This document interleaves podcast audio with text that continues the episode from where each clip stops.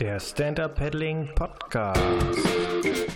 Hallo und herzlich willkommen. Mein Name ist Peter Rochel von der SUP Online Academy und hier bist du beim ersten deutschsprachigen Podcast zum Thema Stand-Up Paddling. Hier geht es um Geschichten über das Menschen kennenlernen und um viele Dinge und Hintergründe rund aus unserem Lieblingssport. Und heute geht es um die Geschichte der Substation in Prignitz, Sub Prignitz und dafür habe ich die Maike in der Leitung und Maike wird euch erzählen, wie es überhaupt zu dieser Geschichte kam und was man da an dieser wundervollen Stelle in Brandenburg in schönster Umgebung erleben und erpaddeln kann. Ja, erstmal die Maike. Herzlich willkommen, Maike. Hallo. Erzähl doch mal kurz, wer du bist, was du machst und ähm, wie du überhaupt zum Stand-Up-Paddling gekommen bist. Ja, hallo Peter. Ähm, ja, ich bin zum Stand-Up-Paddling gekommen. Ich glaube, es war 2000 13, da habe ich eine Freundin in Dubai besucht, die dann die glorreiche Idee hatte, komm, wir gehen Paddleboarden. Ich hatte überhaupt keine Ahnung, wovon sie spricht und habe gesagt, klar, machen wir. Und ähm, ja, damit hat es dann angefangen. Genau. Ähm, ja, über mich ein bisschen was. Ähm, ja. ja, ich bin, ähm, genau, ich bin 30 Jahre alt. Ich bin jetzt seit 2008 in der Prignitz, also bin auch hier mich hat es auch hierher verschlagen. Ähm, ich war von Anfang an angetan, auch von der Gegend, von der Natur, von der Landschaft und vom Wasser. Ähm, bin dann ein Jahr lang relativ viel hier mit, mit dem Kanu rumgefahren, wo natürlich immer das Problem ist, dass man es irgendwie transportieren muss, dass man mindestens noch jemanden dabei haben muss. Ähm, genau, wobei ich das mittlerweile beim Stand-Up-Paddling auch so finde, dass man mindestens noch einen dabei haben sollte, einfach aus Sicherheitsgründen. Ähm, Genau, und als ich dann aus Dubai wiedergekommen bin und total angefixt war vom Paddleboarden, obwohl ich da wirklich nur, also es war relativ starker Wellengang und ich habe eigentlich nur gekniet, eine halbe Stunde oder so, aber es hat gereicht, um ja, mich total anzufixen. Ähm, ja, und habe dann hier festgestellt, dass es die Boards auch in aufblasbar gibt, was natürlich für mich einfach äh, bedeutet hat, dass ich das ganz einfach ähm, ja, handhaben kann und äh, das Wasser, mir das Wasser hier erschließen kann ohne größeren Aufwand. Und das war so mein Einstieg ins äh, Stand-Up-Paddling. Genau. Ja. Mit Leidenschaft und ohne Sinn und Verstand. ohne Sinn und Verstand. Voll infiziert. Genau. Was, Gab es da irgendwie so ein Schlüsselerlebnis oder so ein Aha-Effekt? Also, das hast du gesagt, das war noch im Knien da in Dubai, aber trotzdem hat das schon gereicht.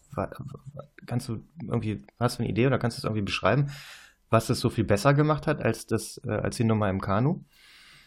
Ähm, ich glaube, wenn man wirklich nochmal irgendwie näher dran ist am Wasser ähm, und weil die Sonne geschienen hat, also ich finde die Kombination von Wasser und Sonne ist einfach unschlagbar. Ja. Ähm, klar, die kann man im Kanu natürlich auch haben, aber das ist irgendwie, ich, ja, also ich finde auch im Vergleich zum Windsurfen ist es nochmal näher dran irgendwie am Wasser, was ich irgendwie, vielleicht lag es daran, dass ich nur gekniet habe, dass ich noch näher ja. ja. Ja, und dann ähm, Prignitz selbst, vielleicht kannst du mal kurz erzählen, wo das ungefähr ist. Also genau. Ähm, ja, die Prignitz ist eigentlich eine, eine Region. Ähm, das ist der Nord westlichste Zipfel von Brandenburg. Also wir sind hier kurz, ähm, kurz unterhalb der Müritz und an der Elbe. Also das heißt, wir sind eigentlich umgeben von Wasser. Ähm, wenn man ein bisschen weiter sich Richtung Osten orientiert, ist man schon in Rheinsberg, wo man auch super paddeln kann. Also ja, Wasser ohne Ende eigentlich. Ähm, die Prignitz selber ist so ein bisschen, ich glaube, so ein weißer Fleck auf der Landkarte. Also ganz viele kennen die einfach nicht. Mhm. Ja, was eigentlich schade drum ist, weil es wirklich eine schöne Gegend ist. Ja, auch so ein bisschen urwaldmäßig teilweise noch, ne, oder? Genau, auf jeden Fall. Also wenn man ähm, hier auf den Flüsschen unterwegs ist, dann hat man teilweise wirklich die, das Gefühl, man ist irgendwie in Mangroven unterwegs oder so und ähm, begegnet auch keinem. Also das ist auch was, was ich hier wirklich schätze, dass wir in der Regel alleine auf dem Wasser sind. Also selbst der, der See, der so ein Stausee ist, wo wir die Einsteigerkurse machen, ähm, der, da ist nie was los. Also sitzen drei Angler und das war's. Also ähm, es ist wirklich, wirklich angenehm, auch für die Leute schön, weil die äh, sich, glaube ich, oft wohler fühlen, wenn halt keine Zuschauer dabei sind, wenn sie das erste Mal aufs Wasser gehen. Ähm, ja, also. Man, also komplett ungestört in der Natur. Genau. Ja. So, jetzt bist du also begeistert gewesen. und nach wie vor. ähm, ja. Wie, wie kommt man denn dazu, direkt eine Substation aufzumachen? Oder hat das ein bisschen gedauert, bis du zu dieser Idee gekommen bist? Oder wie kam es überhaupt zu der Idee? Genau, das hat ein bisschen gedauert. Also wir haben jetzt die dritte Saison ähm, oder starten jetzt in die dritte Saison. Und ähm, dadurch, dass wir Gästezimmer haben und eine Ferienwohnung ähm, und wir im Grunde genommen ein neues Konzept aufgebaut haben dafür, ähm, haben wir noch nach irgendwas gesucht, was ähm, für die Gäste interessant ist. Also was mal was anderes ist als irgendwie Wandern und Fahrradfahren. Und äh, da ich zu dem Zeitpunkt halt schon mein Bananenboard hatte, ähm, lag das irgendwie auf der Hand, dass wir dann gesagt haben, gut, wir, nee, es lag eigentlich nicht auf der Hand, das ist ja schon eine, Überlegung. Ähm, ja, aber genau, dann haben wir halt gedacht, dann, dann machen wir das mit dem Stand-Up-Paddling und bieten das zusätzlich an. Ähm, das Konzept für die Ferienwohnung haben wir mittlerweile verworfen. Also die gibt es zwar noch, aber das Konzept nicht mehr und die Substation ist geblieben, weil ähm, der Großteil an Nachfrage tatsächlich natürlich auch äh, in erster Linie von Leuten kommt, die Einsteigerkurse machen, die einmal einen Kurs machen und nicht direkt einen ganzen Suburlaub machen wollen. Mhm. Und äh, die kommen dann tendenziell eher aus der Region oder kommen die auch von weit her? Ähm, sowohl als auch. Also wir haben ähm, viele aus der Region, die das mal ausprobieren wollen und auch immer mehr. Also so, da ich glaube jetzt mittlerweile fast jeder von Stand-Up-Paddling mal gehört hat, ist es jetzt nicht mehr so exotisch, dass sich keiner mehr traut. Ähm, und das ist ähm, im Moment hier, glaube ich, so ein bisschen wie das neue Nordic Walking. Also jeder versucht das mal. Ähm, Genau, und so ein paar bleiben auch hängen, die dann wiederkommen, ist natürlich auch schön. Und ansonsten, klar, wir haben Leute aus Hamburg, aus, aus Berlin, ähm, viele auch, die von hier kommen und dann irgendwie auf Heimaturlaub sind, witzigerweise, die das dann, äh, die dann feststellen, oh, in der Prignitz gibt's ja sowas auch und dann, ähm, ja, genau, ihre alte Heimat dann vom Wasser aus erkunden. Ja, was ja auf jeden Fall eine, für die meisten erstmal eine komplett neue Perspektive auch darstellt. Definitiv. Und den meisten ist es auch gar nicht bewusst, wie viel Wasser hier überhaupt ist. Also man als, äh, als Paddler ist man ja dann doch irgendwie anders unterwegs und immer auf der Suche nach, nach Wasser und ja. Ja. Was bietet ihr inzwischen an? Also welche äh, Stand-Up-Paddle-Aktivitäten bietet ihr an bei euch an der Station? Genau, also wir machen den Einsteigerkurs und ähm, da wir kein ähm, nicht mit der Station direkt am Wasser sind, bieten wir die halt je nachdem, wo die Leute sind, auch an den Gewässern an. Also von Neuruppin bis, ähm, bis Hochlenzen an der Elbe auf dem Rudower See ähm, oder bis zu Müritz sind wir da halt unterwegs. Ähm, das ist das, der größte Teil, den wir im Moment machen, tatsächlich diese Einsteigerkurse. Und ansonsten, klar, Touren, also hier auf der Stepenitz, das ist so unser lokaler Fluss. Ähm, da machen wir Touren. Ähm, ich denke, wir werden ein, zwei Mehrtagestouren für dieses Jahr anbieten. Und ähm, letztes Jahr hatten wir unsere erste Tour in Marokko ge gemacht, genau. Okay, das ist ja dann nicht gerade um die Ecke. Das, das hat er wahrscheinlich nicht mit dem Auto hingekommen. Und nicht hingepaddelt, genau. Also das heißt richtig eine Reise äh, organisiert für äh, und mit Kunden oder wie genau, darf ich mir das vorstellen? Ja. Genau, ja. Also wir hatten dann klar Unterkunft und so weiter vor Ort und ähm, sind dann jeden Tag auf ein anderes Gewässer gefahren in der Umgebung. Ja. Und Touren, sagst du, äh, Tagestouren oder so ein, zwei Stunden Touren oder alles äh, bunt gemischt? Was genau, so? Hm? auch. Also die, die Tagestouren dann wirklich teilweise auch auf der Müritz, ähm, weil ja, die Stepenitz ist dann bis Wittenberge und dann ist man in der Elbe unterwegs, was dann nicht mehr so, so äh, anfängerfreundlich ist.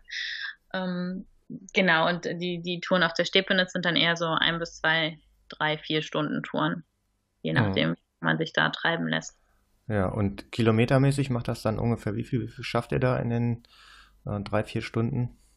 Ähm, ich glaube, wir liegen so zwischen 10 bis 14 Kilometer, also ganz, ja, ganz also gemütlich. Ganz gemütlich, ja. ja. Ja, sehr schön. Ich glaube, die äh, Stepenitz-Tour ähm, habt ihr auch schon mal auf subscout.de beschrieben, oder? Ja, ähm, genau. Ich da, ja. Ist das eine andere Tour gewesen? Ja, ganz genau. Mit, Genau, die haben die sogar teilweise, ein Stück haben sie selber erpaddelt, sogar unterhalb von ähm, Perleberg, weil ein Abschnitt im, im Naturschutzgebiet liegt, der halt äh, erst ab Mitte Juni befahrbar ist. Mhm. Genau, waren sie leider ein bisschen zu früh für. okay, das heißt, da müssten sie dann äh, aussteigen und die Tour beenden oder umdrehen und zurückfahren oder. nee, nee, die sind einfach weiter, weiter unten, weiter flussabwärts haben sie gestartet und da ist dann, da darf man dann das ganze Jahr über. Das Problem war nur, dass es dann etwas äh, zugewachsen war schon. Ja. Gut, nochmal kurz zu dir, äh, zu diesem Thema ähm, Stand-Up-Pedal-Station aufmachen und Co. Du hast dich, äh, wie ich ja von dir gehört habe, auch weitergebildet. Das heißt, du hast ja jetzt nicht einfach nur äh, da ein paar Bretter angeschafft und dahingestellt, also wir sind jetzt Substation. Du hast ja auch ähm, dich dafür ausbilden lassen, richtig? Ja, genau. Also ähm, bin ich auch heilfroh drum. Also ähm, genau, weil ich muss gestehen, dass ich an dem Punkt vorher schon war, dass ich dachte, ja, okay, gut, äh, Stand-Up-Paddling hat man mal gemacht und ähm, ist jetzt irgendwie auch durch. Also es, äh, wie gesagt, auch auf meinem Bananenboard da, was natürlich auch wirklich besch beschränkt dann äh, nur Spaß macht. Ähm, genau, und durch den Kurs war dann klar nochmal einfach ein ganz anderes äh, Empfinden auch für Sicherheit zu entwickeln, war das super. Und aber auch zu sehen, ähm, ja, wie viel Platz nach oben einfach noch ist, was mich persönlich dann unheimlich motiviert hat, da auch ähm, weiterzumachen.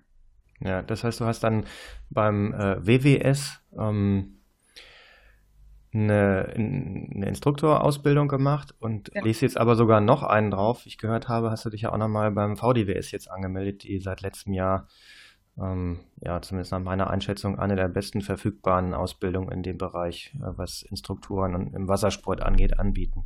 Wieso noch eine drauf? Also was treibt dich da an? Du hast doch schon einen Schein. Ähm, ja, genau. Ähm, ich glaube, vor drei Jahren war die Auswahl auch noch nicht so groß, also als ich dann nach dem Instructor-Kurs gesucht habe. Ähm, ja, und ich möchte da einfach nochmal mehr ins Detail gehen und äh, ja, habe da einfach nach Möglichkeiten gesucht, mich selber weiterzubilden. Auch. Ja. Und ähm, ja, das, also mir ist immer relativ schnell langweilig, wenn ich immer dasselbe mache.